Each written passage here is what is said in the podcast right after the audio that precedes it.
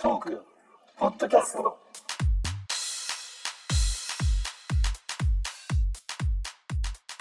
こんばんは。こんばんは。こんばんは。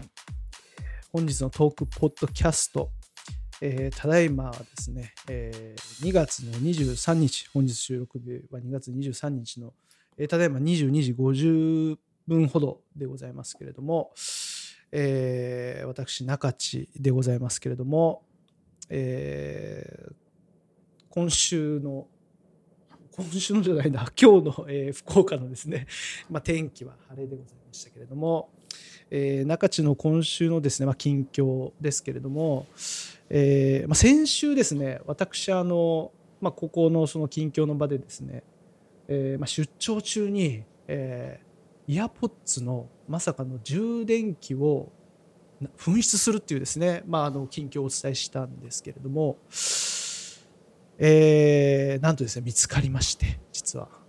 あの、えーまあ、あの時に言ってた、まあ、あのどっかに忘れてると思うんだけどなって言ってましたけれども、まあ、移動中のですねバスにですねやっぱり忘れておりまして、えーそのバスの運転手、まあ、まあその営業所から次の日にありましたというふうに連絡を受けまして。で、えー愛知にいる、えー私の後輩に 土曜日に取りに行ってもらうというところで ようやくあのイヤポッツが充電できてですねもらえたとえーほっとしておらいほっとしているところでございます。で、本日の収録日を迎えているというようなのが私の今週の、えー近況でございます。中地です。よろしくお願いします。えっと、和歌山は今日は同じように晴れで、まあ、奥さんと子供は、えー友達と一緒にいちご狩りに行ってたんですけど、まあ、僕は家でゲームをしてました。で、今週なんですけど、えー日曜から火曜日まで上海の方に出張に行ってました。で、帰りの便がですね、5時半発だったんですけどそれが機材故障で5時間遅れて10時半発になって関空に到着したのが1時でもう交通機関もなくて関空のそばで一泊して次の朝帰るっていう最悪な仕打ちを受けました。そんな感じです。木村です。えーあ、えー鹿児島県も今日はすんごい晴れです。えー今週は、えー今週頭からですね、今シーズン花粉到来の淵上です。よろしくお願いします。よろしくお願いします。よろしくお願いしますまあ、そういうですね、中地、淵上、木村というメンバーでお送りしこしていこうと思っておりますが、今日はですね、えーまあ事前にあの予告をさせてもらってましたけれども、えー特別ゲストをですね、本日はお招きをしております。おいや、もちろん皆さん、えー予告していたんで、誰かというのは、はいご存知だとは思いますけれども、えーフレスポの12代目、えーですね、えー福島卓さんを今日はお迎えしております。どうもこんばんは。どうもー。福お待た島せしましたすぐです。どうも ようやくあの登場、このトークに、えー登場していただきました。ありがとうようございます。やくですよ。もう始まって何回目のトークなるかと いうところですし、待ちに待った登場かと思いきや、本当は10時、22時30分からというところをですね、まさか30分近く待たされましたよ。そこも待たすか。すいません。あの、やはりですね、ちょっと今日ですね、やっぱあの、あの、あの12代目の福島さんがやっぱり来ていただけるということですね。ボール当てたけや。ボール当てたた件やろ。い やボール当てただけあの、学生時代ですね、本当にね、多々そういうですね、失礼なことをですね、私はあのしておりましたけれども、もう今はもう本当ね、そんなことをしてたのかと思うような、もう、もう本当今では考えられない、本当に。ね、もうあの、もう本当ご立派になられると言いますか あの偉人ですよ、偉人。偉人それ、偉人まあまあその異なる人と書いて偉人やろうが。いやいやそういうのいらんちゃ。いた、いたんじ。えー、違う違う違うあのー、本当ですね。えー、まあ、その辺の話もちょっとこう、おいおあ、い。自己紹介、自己紹介させてもらうのは、あまだまだまだ、まだ。自己紹介、まだまだまだ。あ、でまだね。あ、オッケーオッケいやいや、まだ、まだじゃないです。自己紹介していただいていいです。よろしくお願いします。ー。ありがとうございました。自己紹介をさせていただきますと、はい皆さん、はじめましての方も、久しぶりの方も、どうも、こんばんは。改めまして、福島すぐるでございます。福岡市の天気は、今日は晴れ、時々曇り。ただいま22時57分でございます。今日は土曜日ということで、朝から比較的家族と一緒に過ごすことができまして、また明日は一日家族と、まあ、とりわけ子供たちと一緒に過ごすという一日が待っております。あさってからは別府で仕事。そして忙しい月末を迎えるというスケジュールになっております。以上。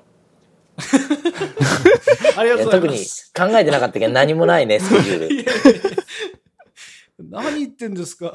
その近況はもう散々もうテイク3ぐらいやってるじゃないですか考あえててくださいごめんいや、ごめんごめん。いや、楽しくて見見とった。久しぶりです。ありがとうございます。本当に。あの、え、自己紹介、あ、自己紹介、あ、そうですね。そんなの毎回いるんいやいや、今の、ちょっとすみません、僕、自己紹介っていうのは、あの、福島さんがですね、まあ、今、あの、こう、まあ、どんな、今、こう、ご職業で、あの、偉人になられた、あ、いや、ご活躍されてるですね、ところを、まあ、ちょっと今日は、あの、皆さんに、こう、知ってもらえればな、なんて思ってるんですけれども、えっと、じゃあ、まずほら、あの、福島さん、ほら、どんなご職業に今、こう、ついてらっしゃるかとか、そのあたりをはいちょっと教えていただいてもよろしいでしょうか？はい。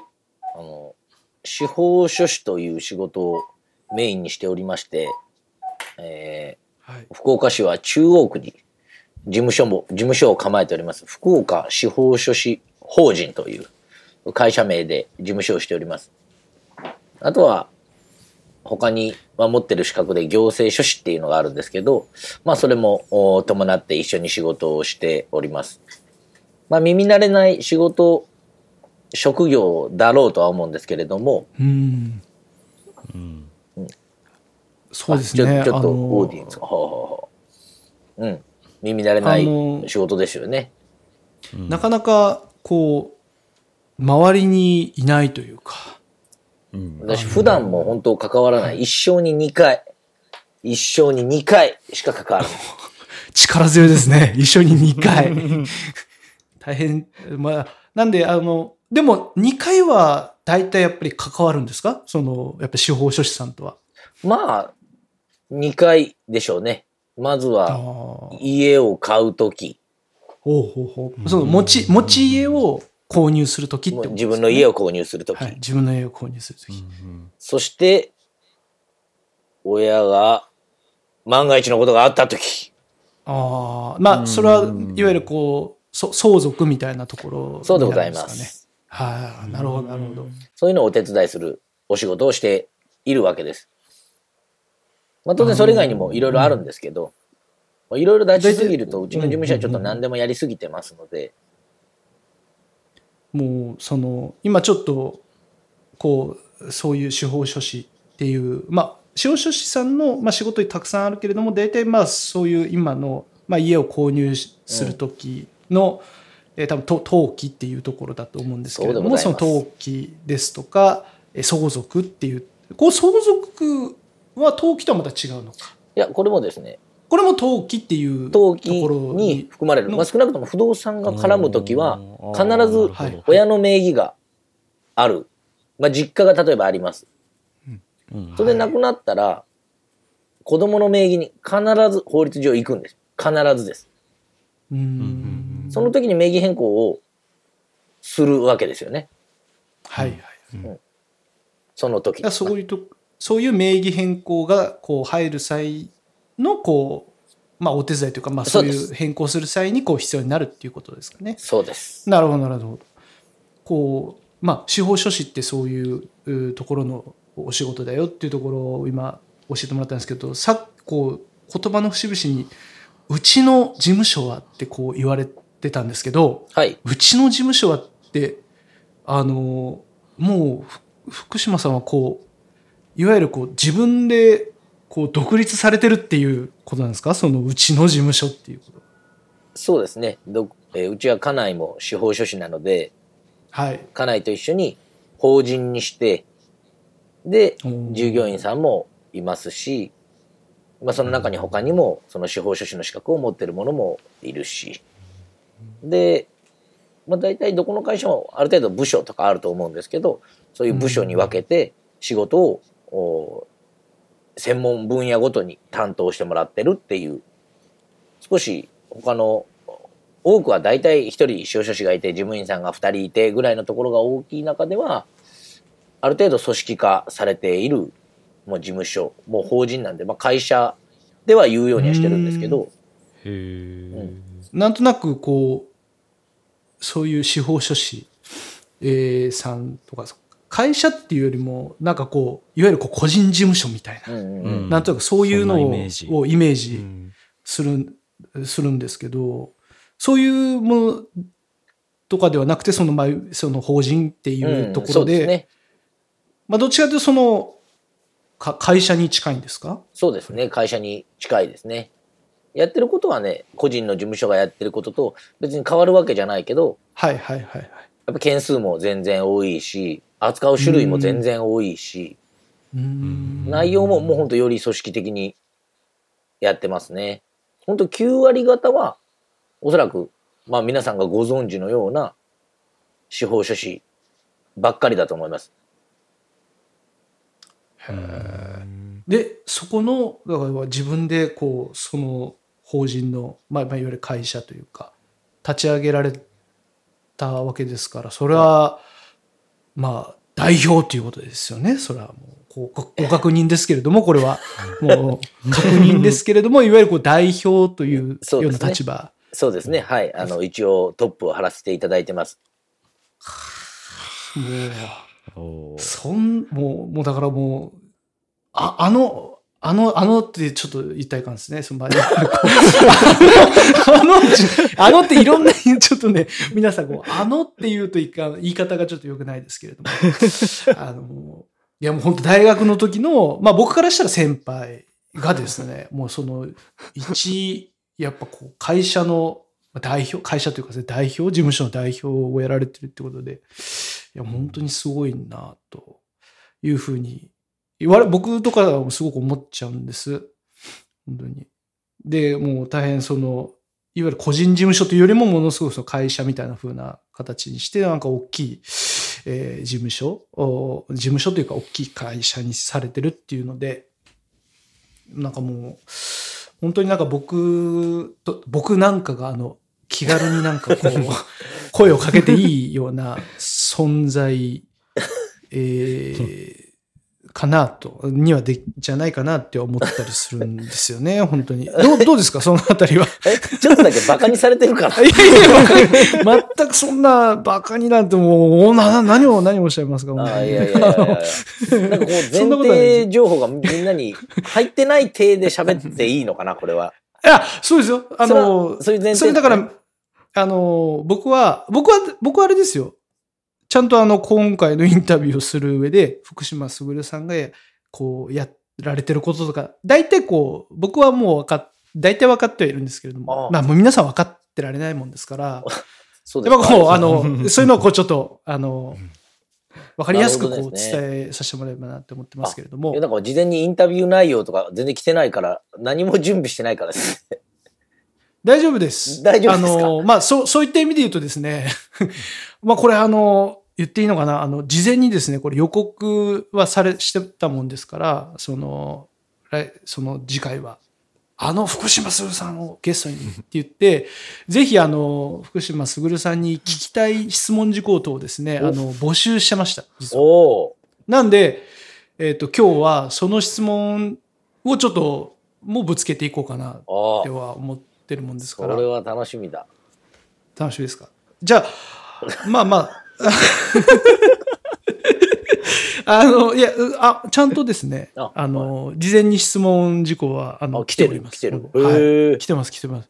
誰か借金しとったかな？いやいやいや、あの、違います。相談ではないです。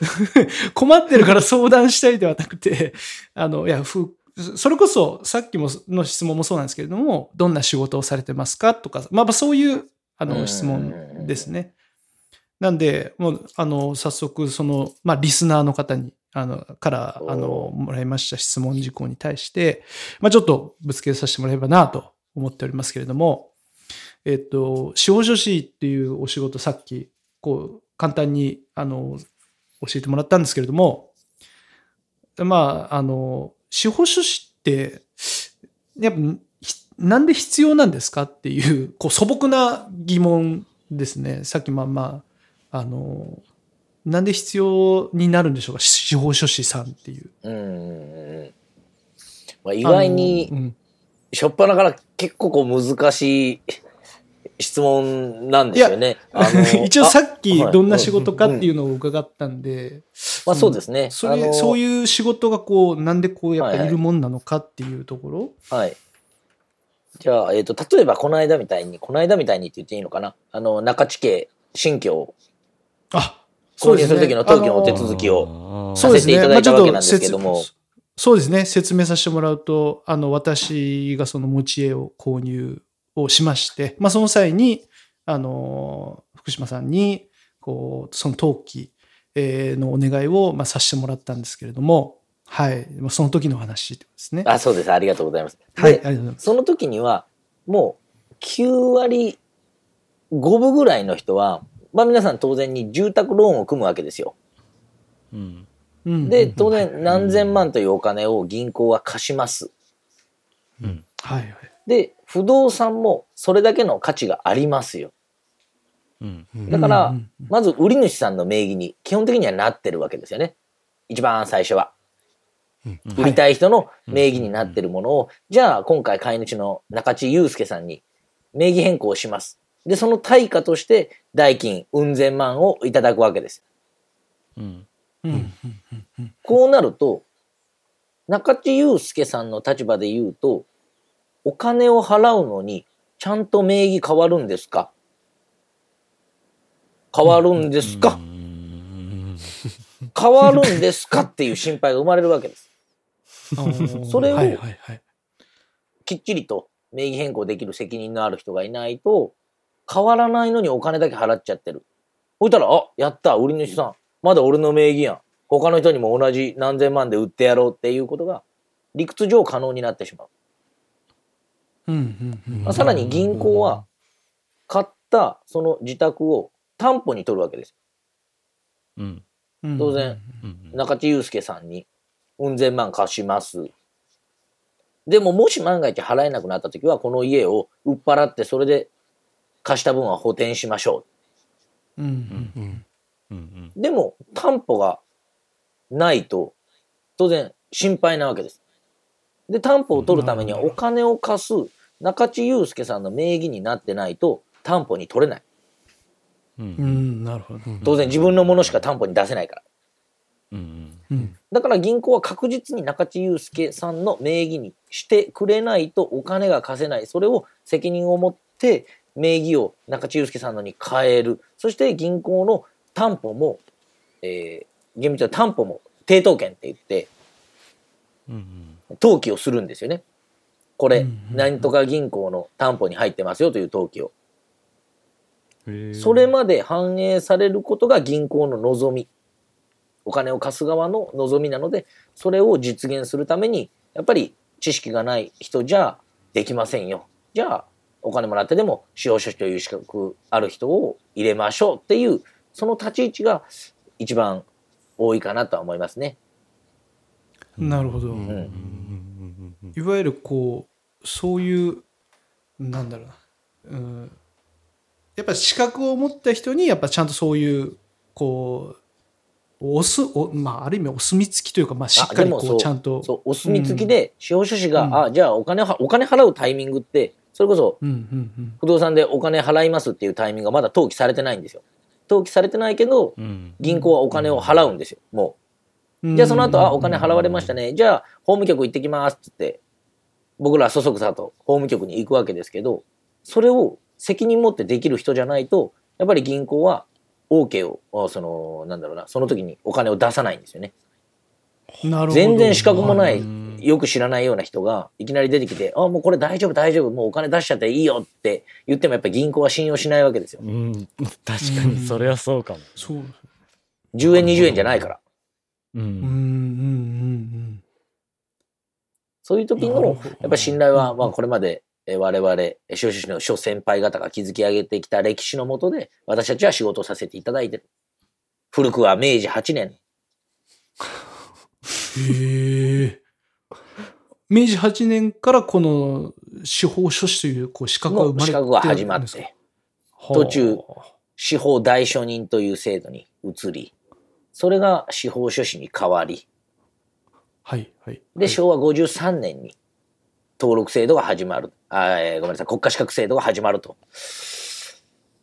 あ、そうなんですか？そそういうの歴史なんです昭和53年までは国家資格ではなかったんですか？なかった。まあ認定資格って言って、まあ、はい例えば役所の人とか、役所退官するとか、何年はい。あの在籍しましたと。で、当然知識がある前提の人が、あー資格として認定されて、司法書士になるとか。うーん。なるほど、なるほど。えー、ご昭和53年ってそんなに前じゃない前じゃないですね。前じゃない。結構、いろいろ、いろいろこう変わ変わってきてるんですね。変変わってきてますね。なんかいろいろ。で、まあその国家資格になって、まあ、いわゆる司法書士の、まあ、試験を受けて合格した人が、まあ、そういうふうになれるっていう、そうです。まあまあそういうふうになってるわけですね、今は。そうです。なるほど。まあ、だから、いわゆるこう、なんで必要なのっていう、まあ、質問に言うと、まあまあそういう、まああの、いわゆるこう、社会的、えー信頼のおける、うんうんまあ、えーたる人が、まあそういうところに入って、えーまあ、ば、あの、なんでしょうね。えーこう、お墨付きを与えるみたいな。そうですね。取引の信頼とか、信頼担保とか、うん、なるほど、なるほど。まあそれこそ知識と経験に裏付けられたと。会社と会社で何かするみたいなのにも入っていくんですか？例えば、それもおあります。あの、うん M&A とか。おお。はいはいはい。あれは基本的には、うん、M&A を巻くのに、法的なポジションで入るのは、多くは弁護士さんと税理士さん。うん、うん、うん。とりわけ、どういう事業が動くのか、いくらで動くのか、そして税金的な問題どうなのかっていう判断があ必要になってくるので、そういうのに長けてる人がまず入りますと。うんうんで、その後には、あ例えば合併とかになると、会社の登記簿、会社にも登記簿っていうのがあって、うんその登記簿の内容が少なからず変わるんですよ。うんで、例えば合併すると、一つの会社は吸収されるからなくなるんですよね。はいはいはい。うんで、吸収する側の会社にも何らかの変更が生じる場合が多いし、うんうんその吸収したよっていう情報も載るので、その登記の手続きをするのは司法書士なるほですね。だから、そういう何かしらの、まあ、いわゆるこう登録情報が動く際にはもう司法書士がまあそこには必ず必要になるという、そういうことなんですね。そうですね。で、とりわけその会社っていう意味で言うと、会社を設立するってよく言うじゃないですか。ううんんうんその会社を設立する登記ですね。会社設立すると登記簿ができるんですけど、その登記簿ができる一番最初に動くのは、基本的には司法書士。司法書士が法務局でこの会社設立しますっていう登記をして、そして初めて登記簿が出来上がって、それから税務署の届け出とか何がしとかそういうのに動いていく。ほうほう。じゃあ、今の話、これじゃあ、フラットですね。僕、その司法書士の資格がない人が、僕、し会社設立しますっていうことは基本的にはできないんですか、いいよできる。あれできるんですか？あれ？でも登記簿ができるから必要だから、うん。その時には司法書士っていう資格を持ってないと登記はできないんですよね。登記申請はお金をもらって代わりにはできない。わ、かるか別にやろうと思えば自分で法務局に行ってい一生懸命調べてうん作ればでできるし、この世の中、この人じゃないと絶対にできませんっていうものはね、一切、まあまあ、それこそほ放送とかなんかそういうもう超独占の分野はまたちょっと別だけど、法的な手続きの部分でおいにおいて言うと、あの、この人に頼まないとできないっていうことは絶対にない。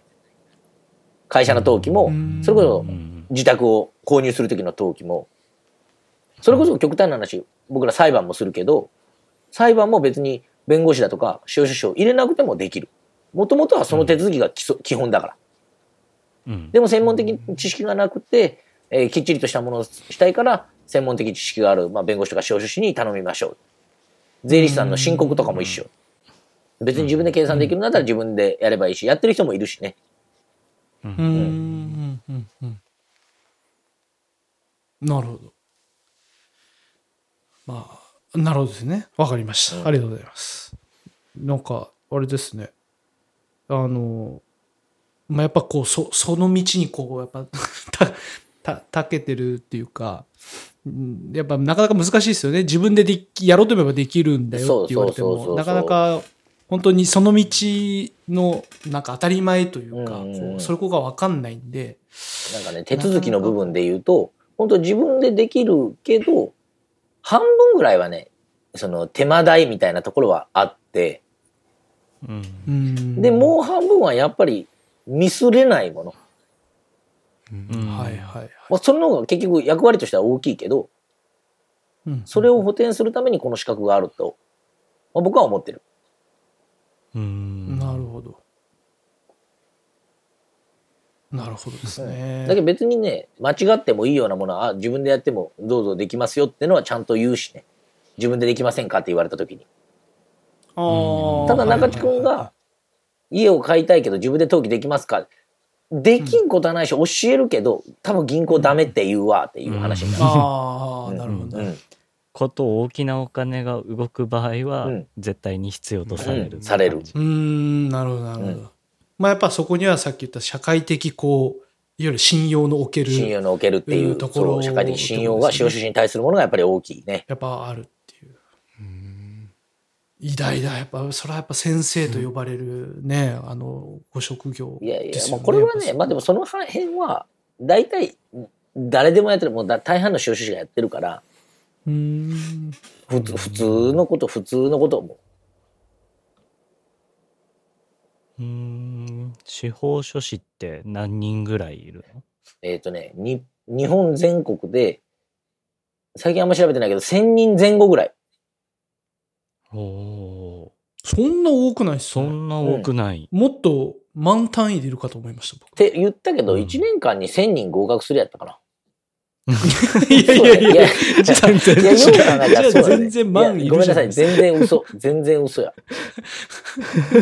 福岡だけで、福岡だけで900おったわ、そういえば。いやいやいやいやいや、3万人ぐらいだから。本当社会的信用たる人ですか？今の発言。えー 大丈夫ですか？そりゃ誰だって間違いはあるし。いや、でもそれ仕事はできるし。まあそうやね開き直った。開き直った。調べるわ。あ、でも22,488人。うんうんなるほど。全国にそんぐらいいるんですね。そう司法書士さん。うんで結構、あれですか、あの、すいわゆるこう、まあ、フッキーさんも学生の頃、うんあの、いろいろと、ね、勉強されたりとか、で、まあまあ、学生終わった後、こう、社会人になられてもいろいろ勉強してられましたけど、やっぱむ、難しいんですかね、難しいな。資格試験難しい。うん。難しかったな。もう一生の中で一番勉強したわ。あの、ば倍率みたいなのって、こう、一般的にど、どこどれぐらい大体毎年2.7か2.8%ぐらい。ああうんそうなんですね。まあ、大学大学受験よりもやっぱ勉強されましたね。あ全然したかな全然したと思う。大学なんてもうね、もう部活か、色恋沙汰か、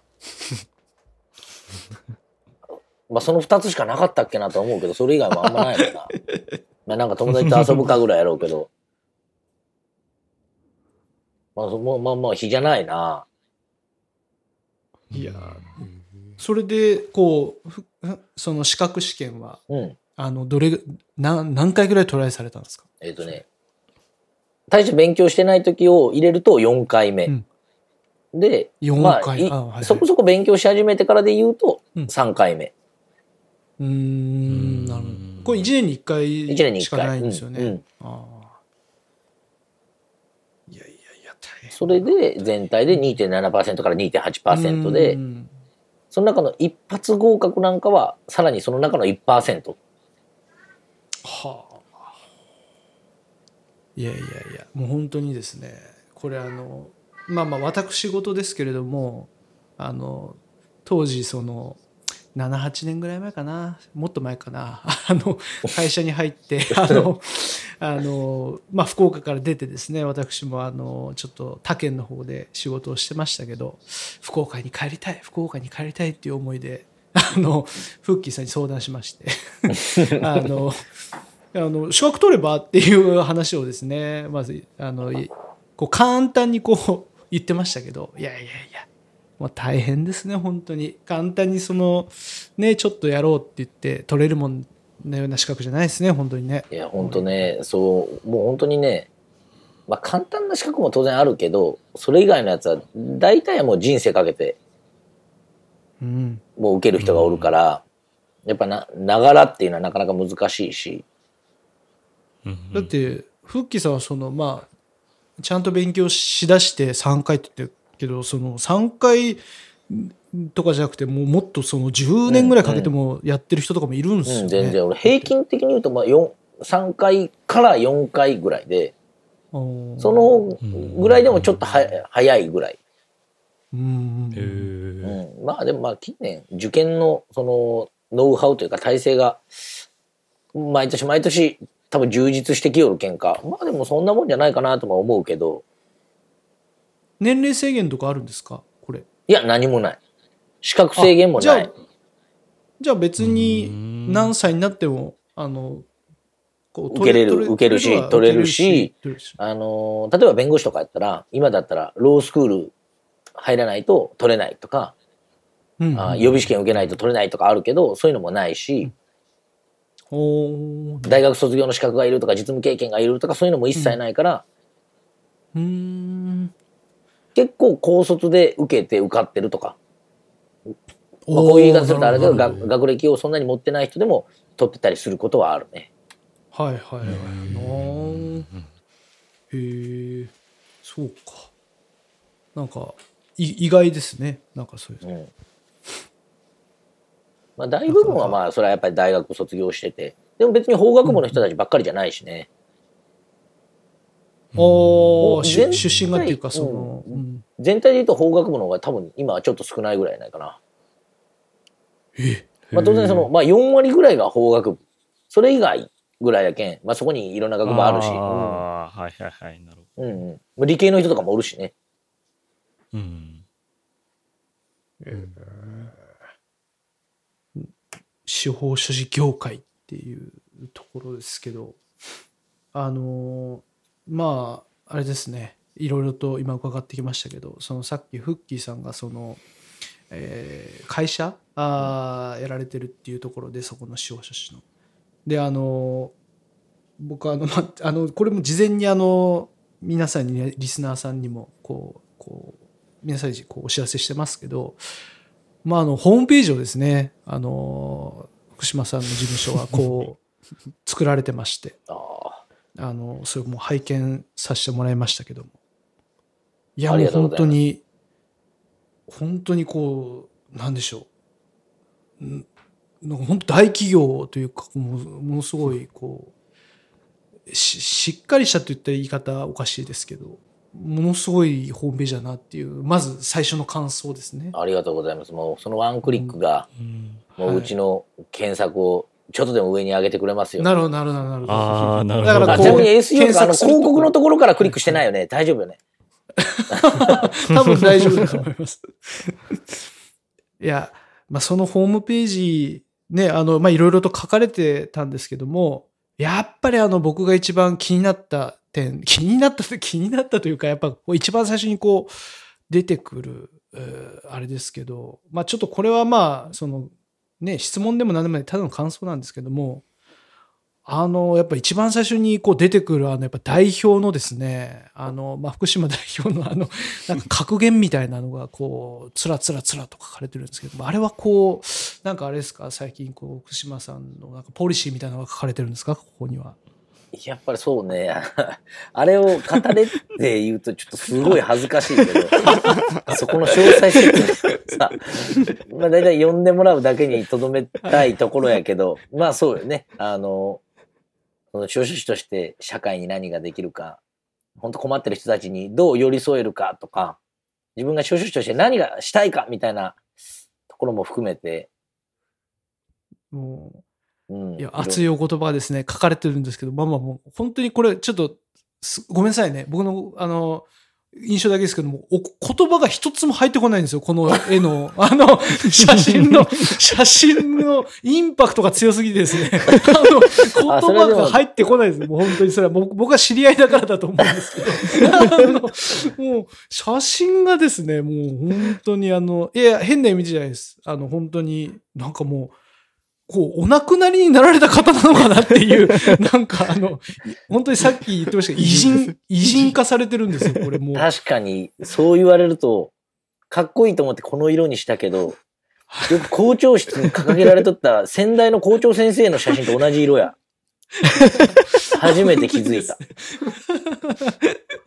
いやいや、もう、もうなんかあの、え、まあ、あの、ちょっと説明、ね、あの、し見たことない人に、あれなんで説明させてもらうと、こう、まあ、いわゆるフッキーさん、福島さんが、まあ、ビシッとスーツ姿で、こう、ね、あの、ちょっとこう歩かれてる様子ですかね、これは。どこう歩かれてる様子でもうなんかもうちょっと白黒で、もうなんかこう、このままこう、本当になんか、なんでしょうね。僕はそのまま伝説となったみたいな、なんかそういう言葉がこう来そうな感じの、こう、かっこいい。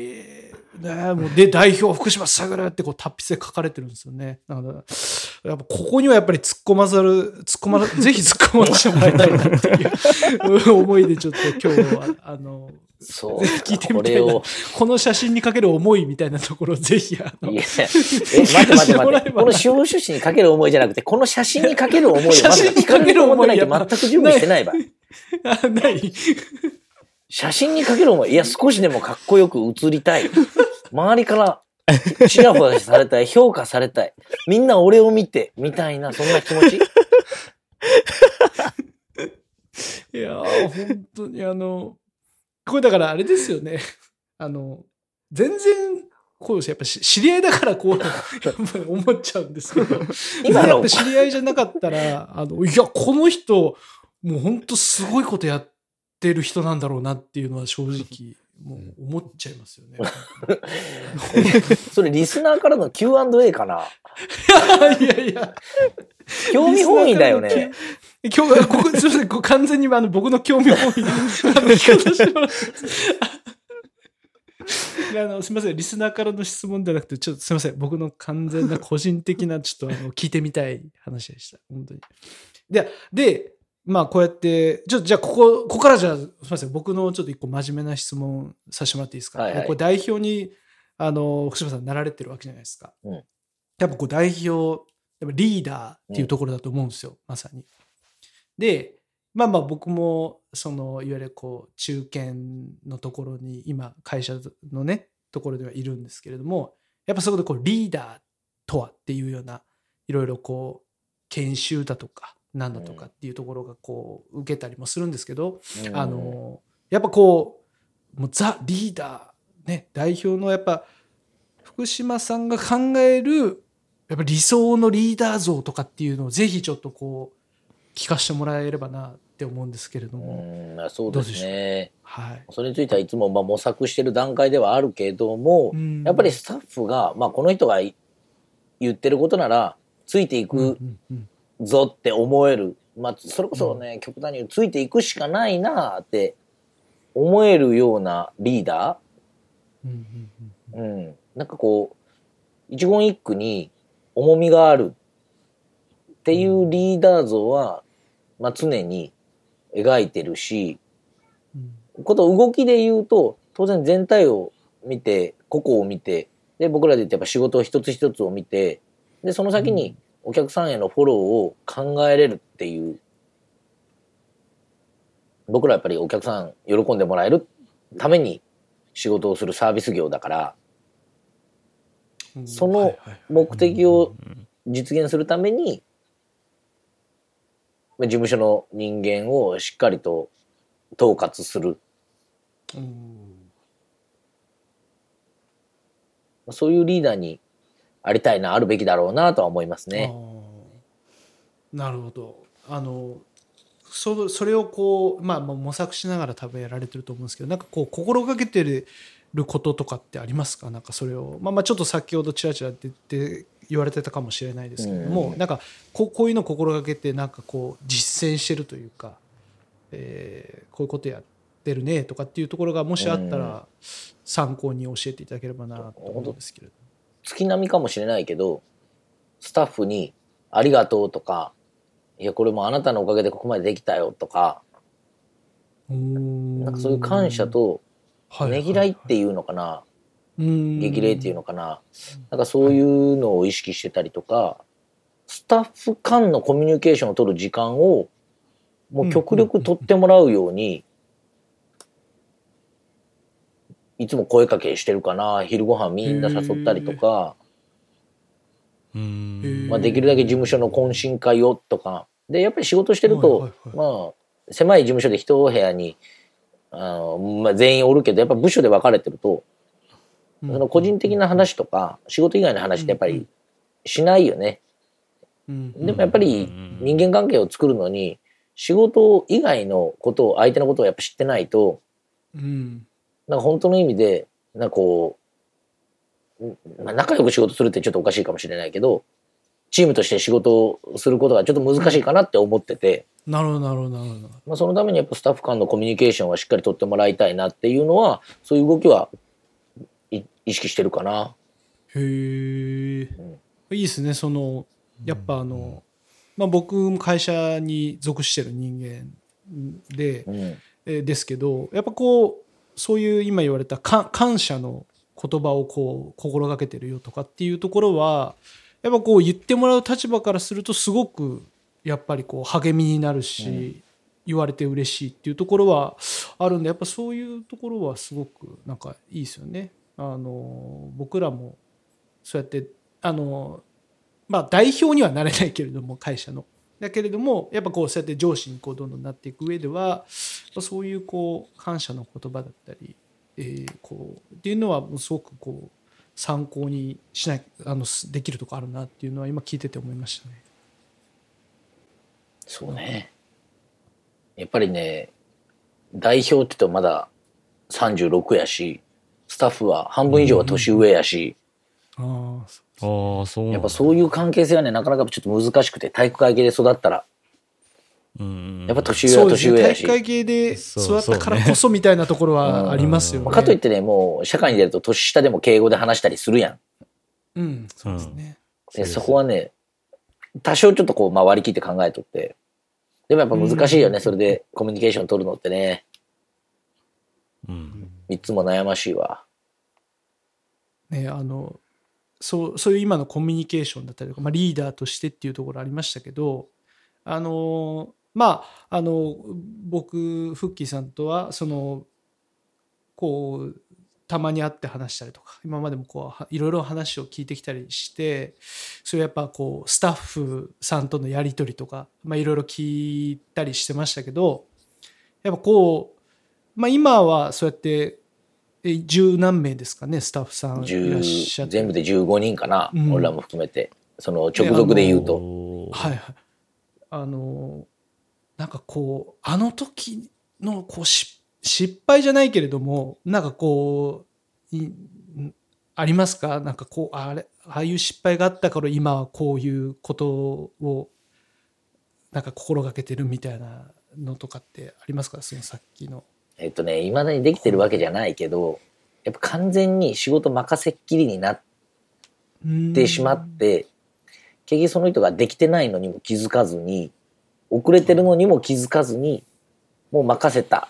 大丈夫、大丈夫ですって言われて、そのまんまにしてて結局終わらなくて、やっぱお客さんのクレームになったことがやっぱ何回かあるんです。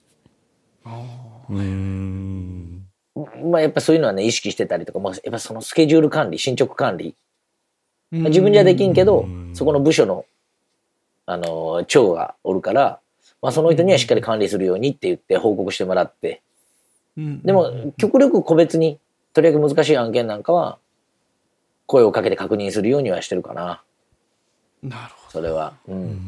んで、大体僕らって、まあ、ネットで一元さんが来ますっていうよりかは、どちらかというと、紹介が多くて、ど。うん。不動産屋さんからはい。買いたいお客さんがいるから登記お願いしますとか、葬儀屋さんとか、まあ、高齢者施設とかのお客さんから、あえっとお亡くなりになったから相続の手続きしてください、お客さんの相続の手続きしてくださいとか、そういう紹介があるから、で、そこできちんとした対応してないと、やっぱそこの紹介ってやっぱなくなる可能性もあって、うんう。んそうですね。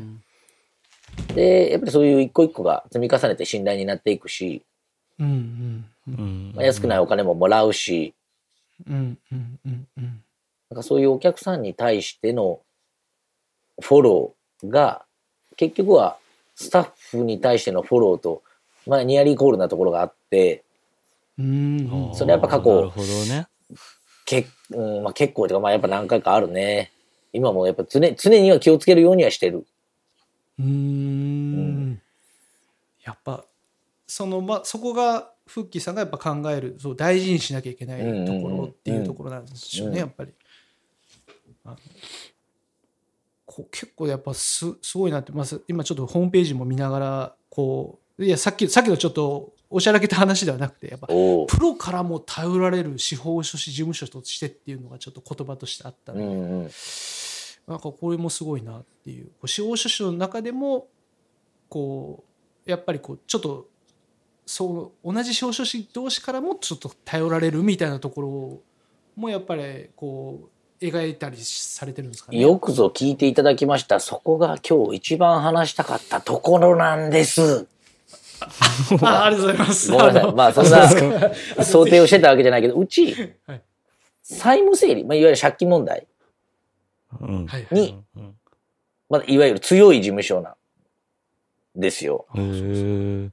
まあ、自分の貧しかった生い立ちもあるけど、やっぱり借金で困ってる人がこの世にはいくらでもいて、うんうんまあ、生活も自転車操業で、うんで、切り詰めて切り詰めて、で、借り手は返し、そしてその弊害がどこに来るかって言ってやっぱ子供に行く受けたい教育が受けれないとか。洋服あんま買ってもらえない、おもちゃ買ってもらえないとか、多分うん。教育機関にいる藤上先生なんかはなお感じるところはあると思うけど、やっぱりそういう子供の格差をなくすのは僕らの仕事ってぐらいちょっと思ってて、とりわけ家族の借金は、なんだろうな、心が寄ってしまうというか、なんかよちょっとこう感情移入してしまうところがあるね。ううん。いろいろやっぱ聞き取るんよ。あの、借金どのぐらいありますか、まあ、アイフル、はいはい。アコム、うーなんとか銀行。ほいで、はい。あとは、あのー教育資金としてうん。銀行から借りましたとか。うん。で、教育資金で借りるとあんまね、20万、30万とかじゃなくて、やっぱ100万単位のところが結構多いイメージがあって、もうそしたら月々の返済ももう3万、4万とか、そんなになるわけですよ。で、当然それをし、お給料の中から返すけど、住宅ローンがあって、まあそれ以外の支出があって、で、当然それ以外の返済もあるってなるとね、月10万返済があるとね、やっぱもう家庭はもう成り立たんね。うんまあ当然収入が80万あれば全然別やけど、まあ平均して手取りで20万から30万ぐらい。もうそこにもう2桁の返済が入ると、もう、いや回らないというよりも、いや、ま、もう回そうとしないでくださいって思う。うん。あその負担はどっかで家族に言ってますよ。ってお父さん頑張ろうとしてるかもしれないけど家族に負担いっちゃってますよって思うしうん。そこから抜け出す方法はあるのに、まあ、知らないから頑張ってる。そこの抜け出す法律で定められた方法があるのになんか恥ずかしいと思って相談に行かない手続きしないっていう人がやっぱ多いから最終的な目的はそういう人たちを救える人でありたい救える事務所でありたい救える資格であってほしいっていうのがやっぱりあって。うん。だからこそこういう広告とかもそうなんやけどうちの事務所に来てくださいっていうのも、まあ、当然あるけどうちの事務所が責任持ってしっかりサポートするからっていう自信があるから。でもねやっぱり司法書士がこういうのやってますよ専門家に任せていいんですよっていうのをやっぱ多くの人に知ってもらう必要があるんだよね。うんうんうーん。なんかそういう気持ちはすごくあるかな。なるほど。だから、まあ、そういうふうに悩んでる人がいたらもうまずはこういう人たちに相談したらいいんだよっていうところをもうみんなにこう知ってもらいたいっていう思いなんとでその最終的な質問だとそればっかりやってると当然その分野に関してすごく詳しくて詳しい人が多くて。うんはい。で他の人たちってやっぱあんまそういうのやらないの司法書士が。どちらかというとさっき言った不動産のうん。と取引とかの方がやっぱその場で基本的に終わるし、はい。うん。まあ、費用的にもそれなりにもらえる費用対効果は高い。うん。うんまあ、だからうちも当然その組織としてはそれをやるけど、それのために営業もするけど、やっぱりやりたいのはそういう借金解決だから、それをしっかりやります。そしたら詳しくなって、それこそ司法書士がもうできません、これやってもらえませんかとか、まあ、それこそ他の弁護士が諦めた案件とかが回ってきて、結局うちでやったりとかね。へえ本当全国にいろんな CM 流れる債務整理やってますみたいな事務所とかもあるけど、そういう大手はちょっと別だけど、地場の会社、地場のその司法書士とか弁護士の中で言うと、うん。多分福岡でも、まあダントツというか、かなりトップレベルでやっとると思その扱ってる、う。うん。まあ、な難易度って言ったらちょっと違う難易度とか件数とか難易度とか件数とかっていうところがもうやっぱり他のところとはもう違うっていうところですね、だからそこが、まあ、ちょっとここにページも強みって書いてましたけどやっぱそこ強みなんですかね、そのいそうね。わゆるこもう相談件数1万件以上の債務整理に強い事務所って書いてるけど、もうう、ね、うんうんうん3年前ぐらいから1万件以上ってずっと言い続けて、もうそれ以上数えるのもね、大変でね。もう次書くときは2年後1万5千とかなんか書くとかそんな感じやろうね。うんへえとか。そうなんねまあそんなので多いかな。それこそ、あんまりね、そういう、本当に多いかどうかって数字ってどこからも出てこないけど、うんうんうん去年かな？去年の1月、年始に裁判所に申し立てる、個人再生って手続きがあって、破産みたいな手続きがあって、はいはい。それが、1月の段階で、福岡の、まあ一番そういうのが集まる福岡の中心の地方裁判所で、10件1月に申し立てされた。はい。うんうんうんその、まあ、まあ、いわゆる破産と思ってもいいや。破産の申し立てが月10件、福岡県全体、福岡市全体でそこに集まりました。うん。そのうち5件はうちっていう。数字だけは出た、1回。へえそれはねもう名実ともにっていうかもう実績がもうやっぱり物語ってますねそれ。うん。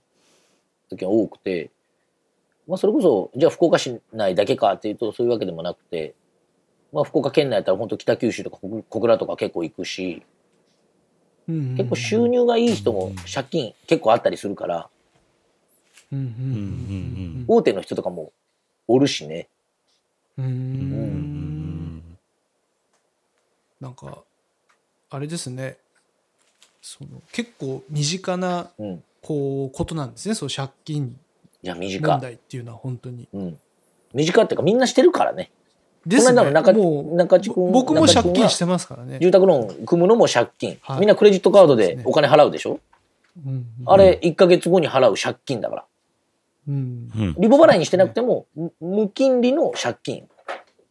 うんこの認識が今のマスコミのやり方が上手だから、まあ、CM の作り方が上手だからって言ったらいいかな。なんかこう気軽にできますよ、ポイント貯まりますよみたいな。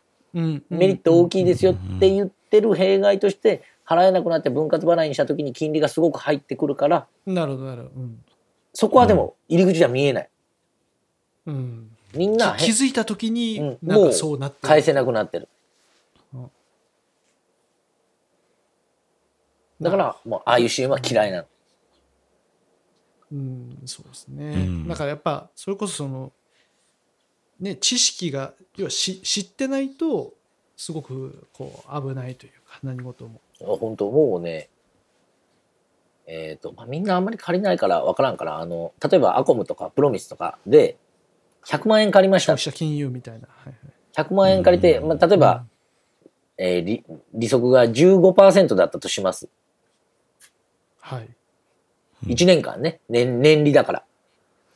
うんじゃあ1年間に、えー、1年間じゃないな。結局全部じゃあ100万円完済するときに、返す利息いくらでしょって言われたときに、いくらと思100万年利が15%。ううんうん。でもそれは1年間でそれだけ作ってるそうことですか？そう。でも1年間で返し終わったら15%しかつかないってことなんですかね。うんうんうん。でも100っうんてことですかね100万。うんうん。まあまあごめん、あんまりちょっとむ あんま難しく考えてもらいたいわけじゃなくて、なんかこう聞いて、あ、い100万借りて15万だけ返せばいいかって思ってる人がやっぱ多くて、はいはい。でも、100万を月々分割払いにすると、例えば月2万円ぐらい返済しますってなったら、ほぼね、半分近く、もしくは半分以上が利息なの。あ法律上減らないんじゃん。法律上利息を先に払わないといけないってルールになってて、うん。仮に1万円返したらもう1万円だけ利息に当てられる。2万円だったら1万円利息に当てて1万円元金ですみたいな感じやけん。はい。2万円ずつ払った件って50回払えば終わりじゃないよね。それこそ57回払えば58回払えば終わりじゃないよ。うんうんうんだけん、結局100万借りても返済終わる頃には150、60万ぐらい返すことになってる。うん長期にわたるともっと増える。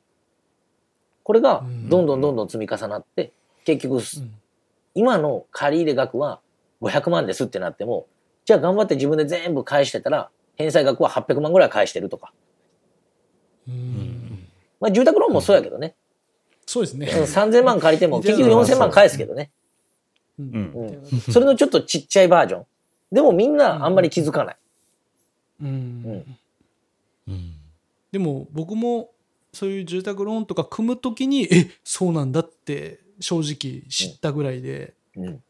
なんか最初の10年はなんかもうほぼ元金減ってかないみたいなそうそうそう。とかなんか最初利息に当てられる利息分をなんか払ってるようなもんだよみたいなのとかっていうのもやっぱりそういうふうに実際になってみないと分かんない。うん。ですね。本当に。うん。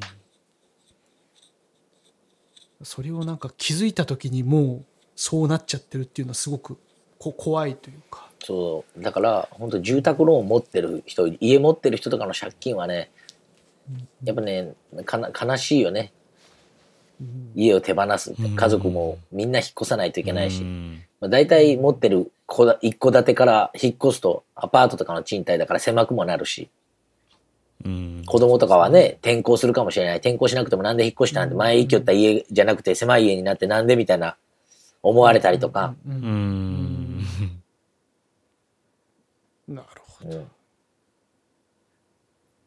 あれですねまあ本当にまあしっかりとしたそのね正しいあの知識を持ってうん、利用しなきゃいけないし、逆に持ってないなら、えー分かる人にちゃんと相談したらいいよっていうところを、まあ、しっかりみんな知っとかないといけないですね。そうですね。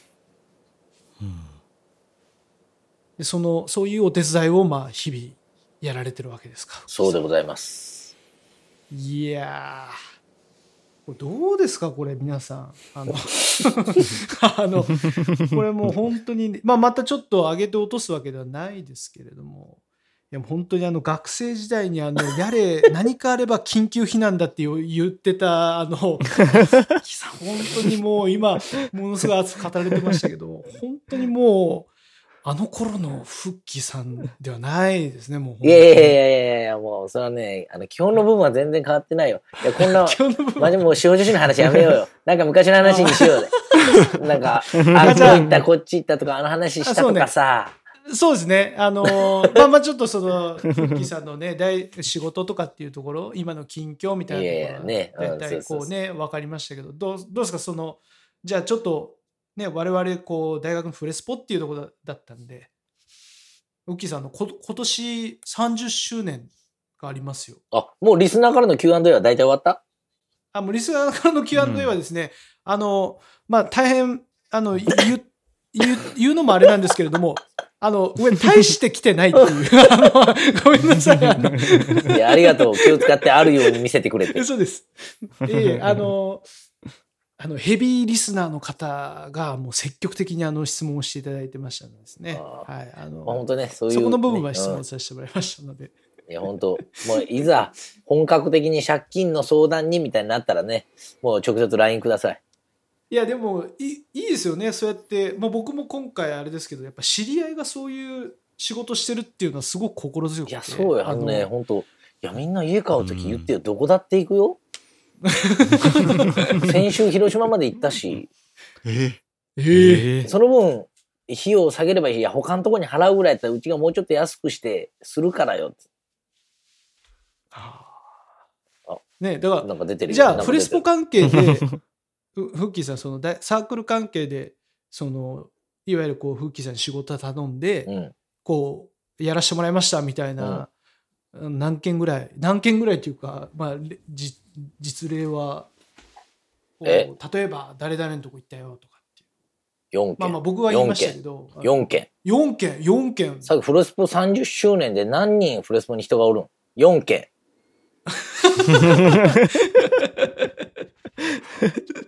4件。いや、逆に誰を頼まんかったやつは。やべえ。あの、脅しになってきたよ、営業が。頼めよ、みたいなになってきた本当ね、お金別に欲しいわけじゃない。本当お金欲しいわけじゃないけど、いや、俺司法書士って知っちまったら、いや、声かけてよ。別に、本当お金なんて、まあちょっとはいただくけど、スタッフが動くけん。いや、でも、え楽しいやん。あの、そのね、フッキーさんが楽しいやんって言われましたけど、あの、まあ、僕の実体験ですよ。実体験で、あの、今回、あの、つい今年入ってからですね、そういう契約の場に、いわゆるこう社会的責任のある立場の福島先生をお呼びして、いわゆるこうローンの契約だったりとか、売買の契約みたいなのをそこでやったんですけど、いや、もう本当になんていうんですか、まあ、銀行の方、売り主の方、不動産の方、で、まあ自分。うん、そこに、あれなんでフックさんいるんだろう？みたいな。その想像したらあれなんか一人、一人なんかすげえ知ってる人いるけど、みたいな。まあ自分で頼んだんですけど、やっぱそこになんかね、あの、やっぱここすごく緊張しますよ、やっぱり。あの、ね、今まで背負ったことのない借金をそこで背負うわけですから。ね、あの、すごくドキドキなんですけど、やっぱこう、そこにね、あの、知り合いの人がそういうところにいるっていうのは、すごくやっぱ僕の中では緊張がほぐれたし、和みましたね、本当に。だからね、もう気軽に聞けるんですよね。ふぎさん、これ、こう何ですか？とか、ふぎさん、これ、これでいいんですか？本当にとかね。あの、普通にあの、全然知らない人だったら、あの、そんなことをね、こう聞きたくても聞けないけど、やっぱふぎさんならこうかん気軽に、本当大丈夫ですか？これとか。あの、なんか、え、もう、全然わかんないですけど、どういう立ち振る舞いしたらいいんですか？とか、もう、ちょっと恥ずかしいことも気軽に聞けれるから。あの、俺僕が、僕の能力大丈夫ですか？じゃなく、あの、この状態、こういう書き方で大丈夫ですか？とかね。うんそういうやつですよ。で、ちなみにね、中地君ところの決済はね、不測の事態が生じて、普段やったら1時間弱ぐらいで終わるのになぜか中地君のとこあーそうですね2時間かかりましたから。またその場がね、いや、本当に中地君にとっては俺でよかったよって思うぐらい、ああ、そうですね。本当にそう思いました、それは。いや、まあ、これなんで不測の事態だったかっていうと、まあ、あの、ちょうどですね、あの、今年の19年の年明けの、いわゆるこう、かあの、世間の仕事始めの日に、こう、実は、その、そういう契約をまあしたんですよ。なので、いわゆるそう銀行も仕事始めだったし、やっぱ、初日からね、あの、いろいろなこう手続きだとか、多分、バーっとこう、来たりとかして、おそらくその混雑して、まあ、それでなんかあのこううまいことこうねうん手続きがいかなかったっていうところは実はそうありました。ね、まあそういう事情もあるね。そうですね。まあであの銀でそそこやっぱ風紀さんすごいなって僕思ったのがあのなんでしょうその、ま、間が空くわけですよね。そのいわゆるこうあれ手続きがうまくこうまだ早くやってくださいいやまだできませんみたいな。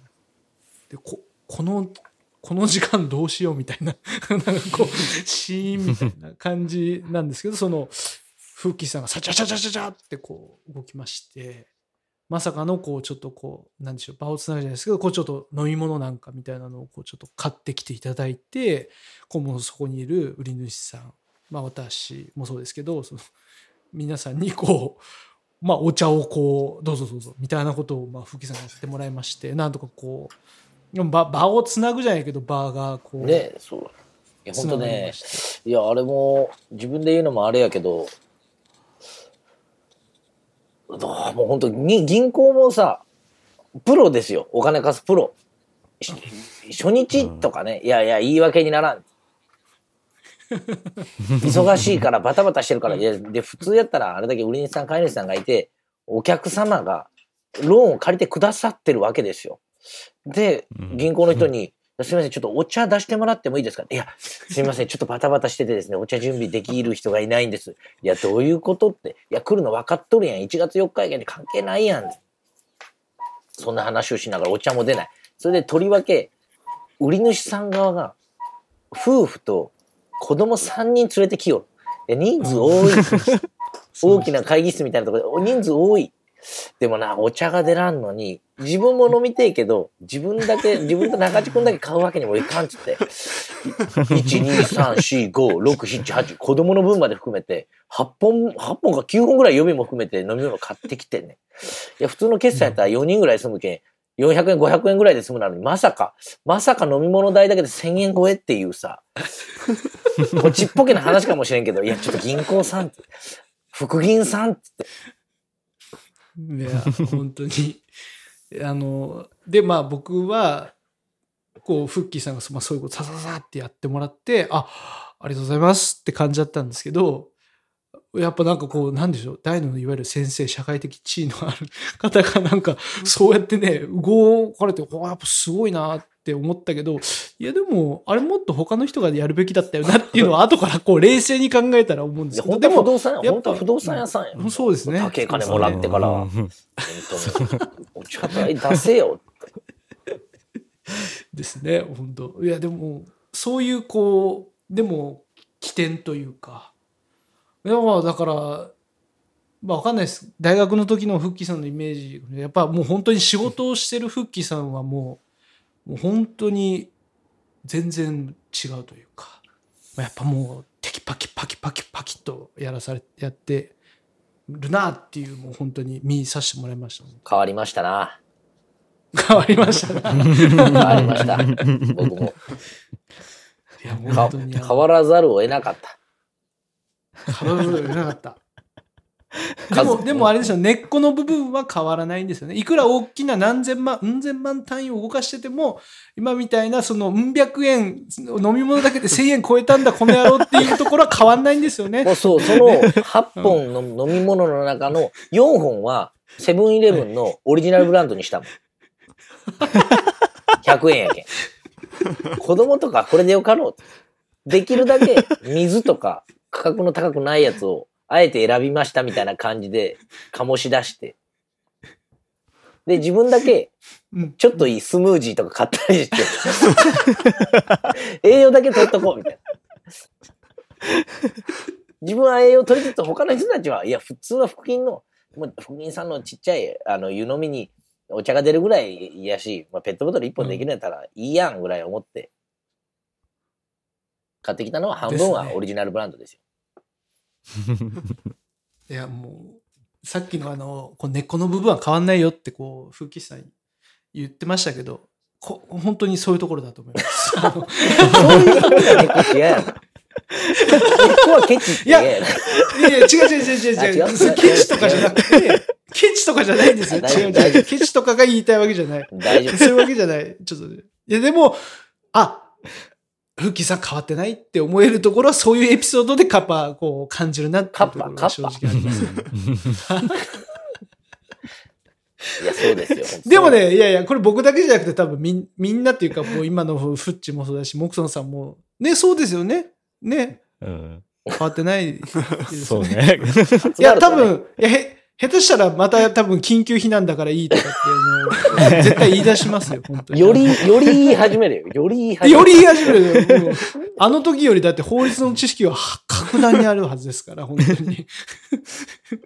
やっぱ、ですね。やっぱ、もう、フッキーさんからその法律のこと言われたら、ああ、そうなんだって、もう今になったら思いますもんね。学生の時は、本当ですか？それって思っちゃうんですけど。いや、今、今言われたら、あ、やっぱ、それはプロだから、もうそれは本当なんだろうなって思うけど、学生の時はやっぱ、ほら、まだほら、フッキーさんもね、まだ資格を持ってられなかったんで。あの時は。緊急避難とか本当にあるんですか？そんな法律なんてもう正直思ってましたけど。緊急避難しか知らなかった。やっぱ緊急避難しか知らなかった。それだけみんなに教えたね。うん。それはもうずっと頭に残ってます。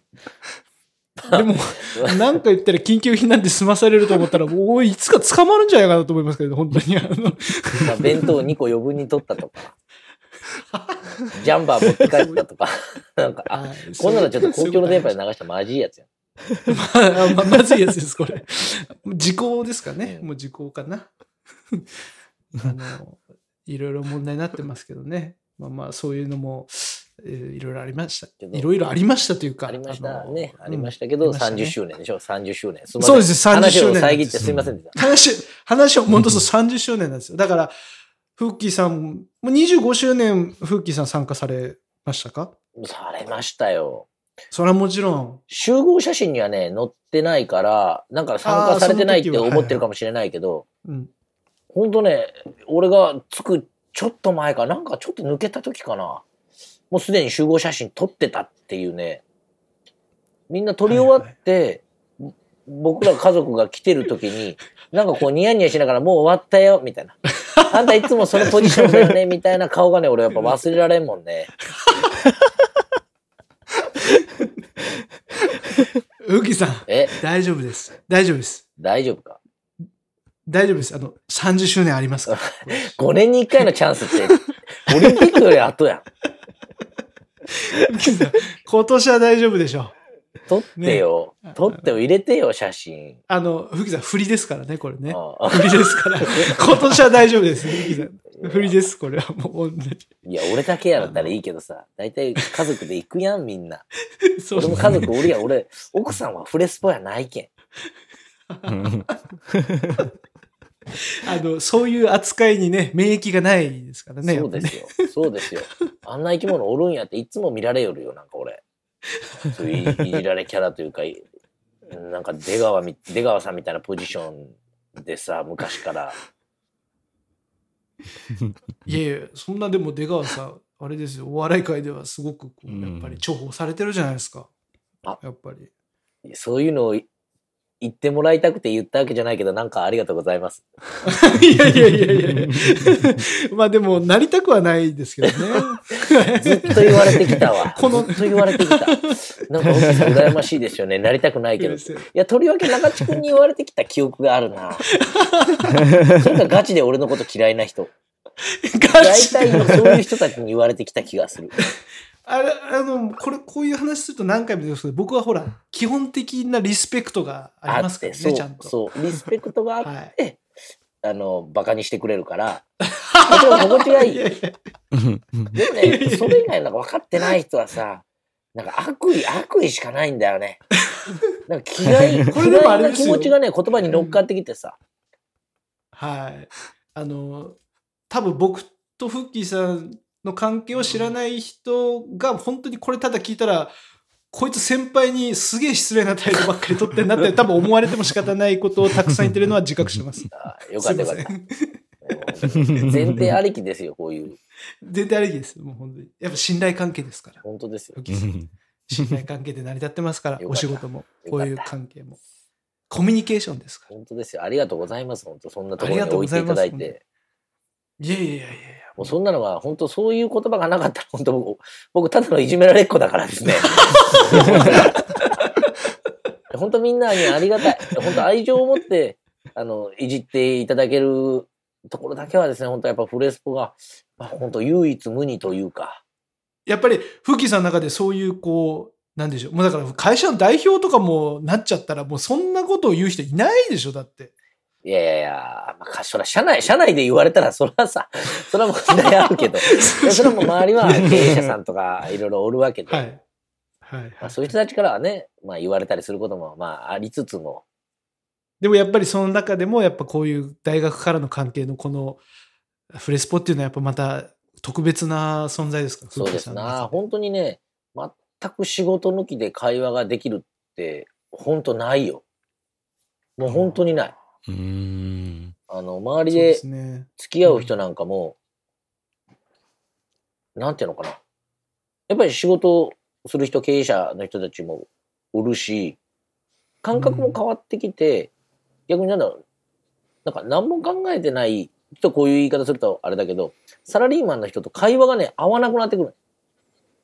うん。なんかその経営的な見え方とか、物の見え方がやっぱちょっとずれてきて、まあずれてるっていうか、そのやっぱもう違う次元ですもんね。うん見えるものがやっぱ違ってうん違いますから。うんまあ、家族の話なんかはするけど、やっぱりできればこう前向きな仕事につどうつながるとか、自分がどう成長するみたいな話を結構したい中で、やっぱ会社の愚痴とか言われても、えまあいやもうちょっとこう建設的な話しようよとか思ったりとか、そういう風になるし。だけどこう付き合う人はうんそういう意識のある人になってくるからこそなお仕事どっかで絡んでくる人たちも多くなるけどもうフレスポだきゃほんと変わらんですばい もうそういうの抜きに抜きに。そういうの抜きになんかバカなことを言えるっていうのはねでも大事ですよね。そういう、こうんう、そういう場がある。そうですね。あのすごく大事居居場所があるっていうか。もうだけ本当ねやっぱこうんう、外ではそういう社会的責任とかがある中でも、そうやってここ、ここが集まれば、そういう、あの頃に戻れるみたいな、いうところがあるっていうのは非常にね、いい場。ね、まさしくその、そういう場がですね、毎週金曜日にですね、こう開催されてるんですよ。番は宣、い、これ、うんワンセン、トークポッドキャスト。ね、ね今、このメンバーで、あの、ここにあと、引田大先生もですね、中心に、毎週金曜日、あの、大学時代の話から、もう社会の今の最新の情勢を絡めてですね、非常に役に立つお話もですね、させてもらってますので、今年は30周年イヤーですから、そのサークルとしての。やっぱこうやって大学時代の話から、もう今その大学時代のこういう、なんでしょう、仲間が、まあ偉人になってる人とかもいますんで、やっぱそういうインタビューをしていくと。なんで笑いながら言うのまたそこも愛情のあるいじりです愛情になる。そうです、愛情になる。やっぱだから、ね、あの、第1弾は、えっ、と、高橋さんをを皮切りに、え今回第2弾で、えっ、と、12代目の福島さんをお招きしてやりましたけど、また、福島さん、あの、ぜひ、あの、このトークの場に、また、別にあの、こういう話じゃなくても、先ほど言った、また、あの、バカ話をですね、しに、ぜひ遊びに来てほしいなと思いますけどもそうですね。あのフリートークの時、フリートークの時にぜひ呼んでいただいて、うんうんうん。あもう、うん。あの、基本フリートークですから、まあまあ、今回はちょっとね、特別ゲスト感を出すためにこんな感じの、こう、あれをしましたけども、あの、次回はぜひ、あの、一メンバーとして、こう、フリートークで、ぜひ参加してもらえれば、あの、またこれ、絶対あれ、あれだと思うんですよ。フッキーさんの声が聞きたいと。フッキーさんのそういう話が聞きたいっていうね、リスナーの人いっぱいいると思うんですよね。え、いや、なんでみんな笑っとるだけでから。いや、なんかそれにうんって言えよ、みんな。いや、中島も今のそれ言ってみんなコメントせんって、ちょっと、思うやろ。もう締める感じだなと思って、ちょっともう、締める感じ。まあまあ、締める感じだなと。だいぶ、だいぶね、もうちょっとこう話が弾みすぎちゃって、規定の時間をですね、だいぶオーバーしていや、でしょ？いや、ちょっと気にしてたんですよ。いや、今日、なんかあの、増刊号かなとか、そうですねなんか特別枠かなとかあのなんか思ってしまうぐらい。いやいや、多分あの、うまいこと編集されます。なるほどね、なるほどね。ありがとうございます。多分あの、フッキーさんのあの、こう、なんか熱い話とかは、もしかしたらあのリスナーの方には届かないかもしれないですけれども。そこが？まさかのそこが？そこはもうちょっとしっかりあの編集された後にぜひ聞いていただければなと思います。あの、フッキーさんもちゃんと聞いてくださいね。はい、ちゃんとあの、移動中に聞いてますんで。はいあの、もしかしたら2回ぐらいに分けられるかもしれないですね。長いんで。前半後半みたいなあ。今日が1回目。で、次回が2回目。とかね。わかんないですけど。あいやいや、それは。は、いや、わかんないけど、いや、次回、もう一回俺の回かなとか、そういう話じゃない。ああ、いや、いや、じゃあ、もう十分取れ高は多分あはっきりと言われた違う 今のやつ、今日のやつを2回に分けるとかっていう話をあなるほどねなるほどね今はい。いや、大丈夫です。フッキーさん特集はもうしないけど、あの、ぜひ 来てください。ぜひ来てください、本当に。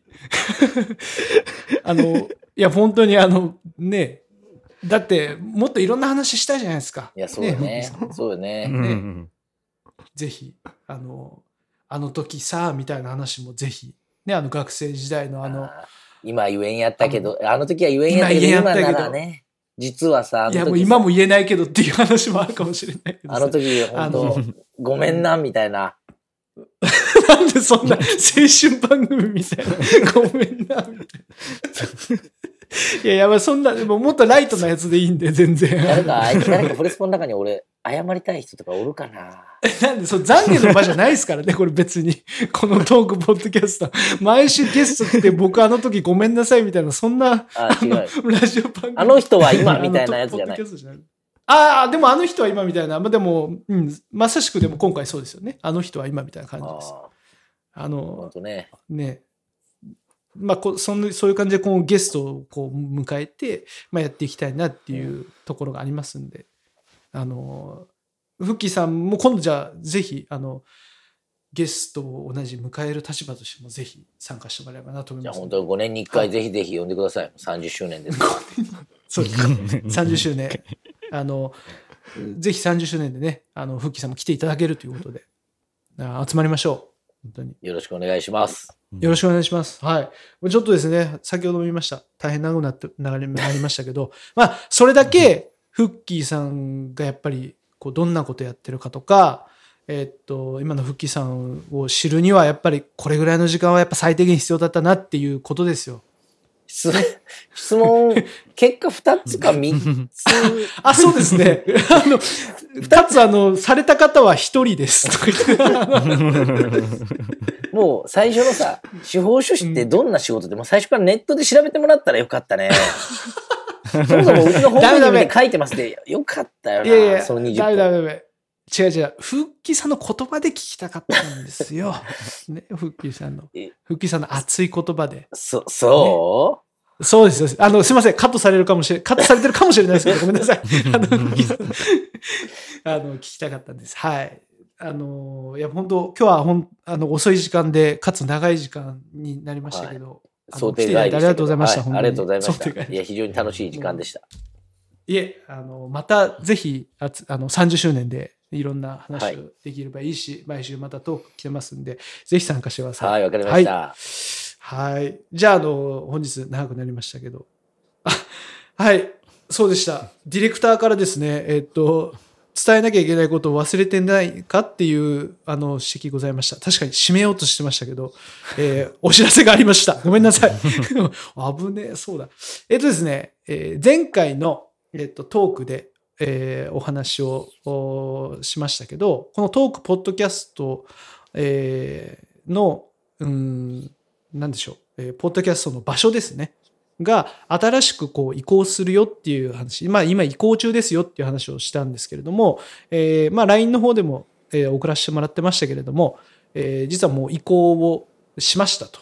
えーそのアップルの、えーポッド,、キャストの申請も通りまして、え1ヶ月ぐらいかかるかなと言ってましたけど、実はその数日後にはもう通ってたっていうところがあって、えー無事にあの移行が完了しましたので、えーまあ、登録方法とかですね、えー LINE の方で、えまたお知らせをしておりますので、えーぜひ、え新しい方に移行していただきたいなと思ってます。で、えっ、と、Q のポッドキャストですけれども、え2月のい2月いっぱい、2月の末ですね、2月いっぱいで前のポッドキャストの、まあ、サイトというか場所は終わりになりますので、えー登録をですね、新しい方にしないと、まあ、なくなっちゃいます。あれ？なくなったの？っていうことになっちゃいますので、えーちょっと、ちょっと一手間かかりますけれども、あの、新しい方に移行してください。新しいのは、その何でしょう。今までは